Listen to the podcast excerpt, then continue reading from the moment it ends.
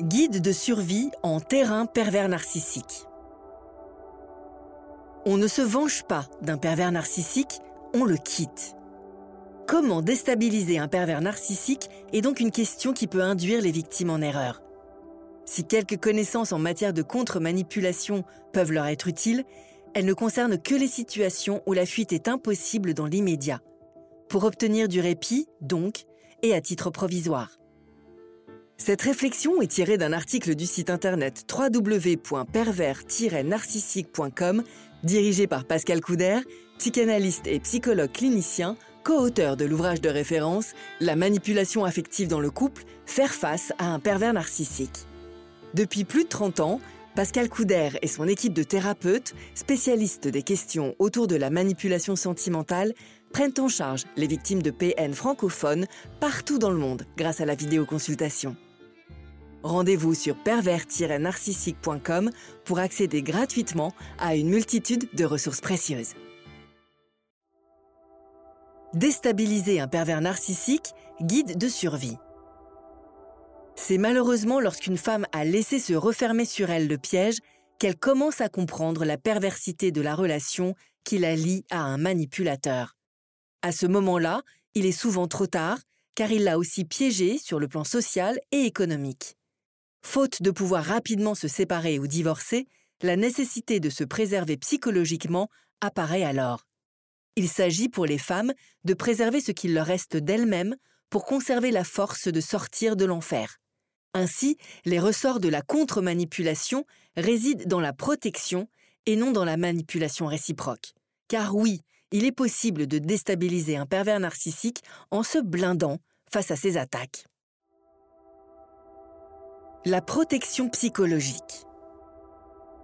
En préambule, précisons qu'il devient plus simple de se protéger des attaques d'un manipulateur pervers lorsque l'on a mieux compris le vide narcissique dont il souffre. Les rôles sont toujours inversés au sein d'une relation dominée par la perversion narcissique. C'est la proie qui pense avoir besoin de son bourreau, alors que c'est lui, en fait, qui ne peut se passer d'elle. D'où le premier comportement à tenir pour déstabiliser un pervers narcissique, l'indifférence. Si l'indifférence est un peu l'arme fatale contre le pervers narcissique, c'est qu'elle le touche, mine de rien, en plein cœur, soit dans son narcissisme. L'indifférence le renvoie à son néant. Elle lui signifie sur le moment qu'il n'est tout simplement rien.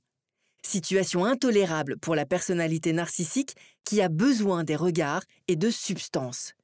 Il a besoin de provoquer des émotions chez l'autre pour se sentir mieux.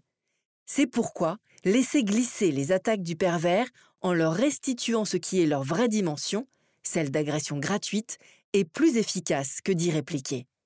Subtilement dosée, l'indifférence est le meilleur moyen d'obtenir la paix.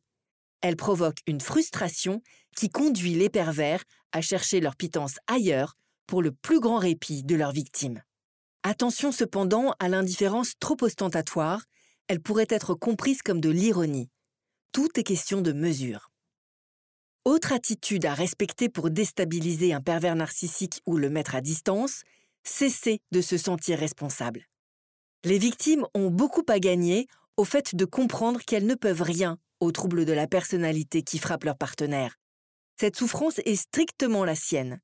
Il est bon qu'elles finissent par se sentir légitimement impuissantes pour enrayer chez elles les mécanismes de la culpabilité. Au quotidien, cela passe par ne plus se remettre en question en permanence. Il faut cesser de s'accuser et relativiser des principes rigides que le pervers utilise souvent contre elles.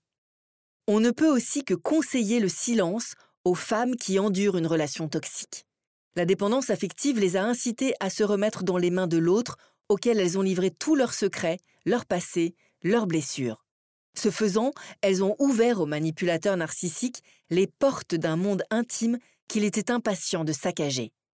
En soustrayant à sa vue ce qu'elles ont de plus précieux, précisément ce monde, elles préservent le lieu où survivent encore en elles les forces vives pour se libérer. Le silence est donc une attitude de défense et de protection. Certains y voient de la dissimulation, certes, mais face au harcèlement d'un pervers narcissique, elle est pleinement justifiée. Mieux vaut de fait ne jamais dire ce que l'on pense à ce partenaire et se méfier de son chantage affectif. Gare aux provocations comme aux confidences. réservez-vous une porte de sortie en vous rappelant qu'avec lui, la gifle suit toujours la caresse. Protéger sa vie. Il sera plus facile pour les victimes de se libérer d'une emprise perverse si leur partenaire n'a pas réussi à les priver de leur emploi. Il s'agit pour elles de disposer de ressources matérielles, mais pas seulement. Un travail agit comme tuteur de la confiance en soi et permet d'accéder à des ressources en termes d'information et de relations amicales. Tout-puissant, le pervers narcissique Si les victimes connaissaient la vraie nature du pervers narcissique, la peur qu'il leur inspire diminuerait sûrement beaucoup. Comme nous l'avons dit plus tôt, il souffre d'un vide narcissique, à l'instar de sa victime. Mais là où celle-ci tente de donner d'elle-même, pour être aimée, lui a besoin de se saisir de l'autre. Il doit le rabaisser, l'humilier et le détruire pour uniquement une chose, se rassurer. Au fond, cet être narcissique cultive un ego surdimensionné car il ne s'aime pas. Il vit pour le pouvoir et son mal-être est sans doute d'ignorer toute joie authentique. Paul-Claude Racamier, l'auteur du concept de la perversion narcissique, a dit de lui Tuez-le, il s'en fout. Humiliez-le, il en crève. Ce qui signifie que déstabiliser un pervers narcissique en exposant ses tares et sa faille narcissique au grand jour peut le mener à la folie. Il ne faut, au demeurant, jamais attaquer un pervers narcissique de front, surtout dans le contexte de la vie de couple où cela peut s'avérer destructeur. Les cas ne sont pas rares où la violence psychologique finit par glisser vers la violence physique. Si une dispute intervient en public, un homme ou une femme manipulatrice sait aussi instinctivement retourner la situation. Il ou elle jubilera de guerroyer verbalement contre l'autre. Il ou elle sait manipuler l'auditoire, ment sans vergogne et est incapable d'éprouver la moindre empathie. Ce qui ne signifie pas pour autant qu'il ne faille jamais s'opposer aux personnalités toxiques. Certains types de situations méritent qu'on leur oppose des limites.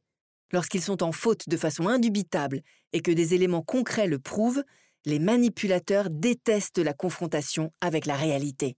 Ils lui préfèrent souvent le petit monde sécurisant de leur parano.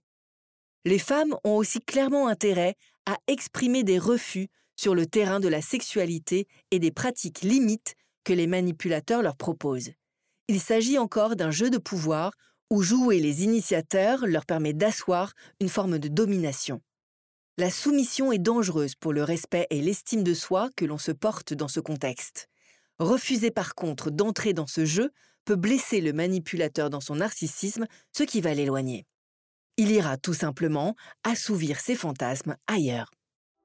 Pascal Couder, psychothérapeute à Montpellier et sur toute la France sur Skype et par visioconférence, intervient régulièrement auprès de ceux et celles qui ont besoin de se faire aider lors d'une relation amoureuse douloureuse avec un partenaire malsain.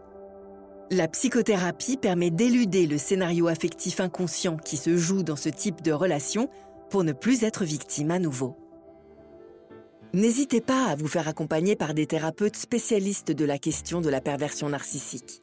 Rendez-vous sur www.pervers-narcissique.com et trouvez-y de nombreux conseils sur comment gérer la séparation, comment gérer l'après, la reconstruction, et vous pourrez également rentrer en contact avec un membre de l'équipe. Ne restez pas seul. Merci d'avoir écouté ce podcast. Rendez-vous très prochainement pour un nouvel épisode. N'hésitez pas à vous abonner pour ne rien manquer des prochaines publications. À très bientôt.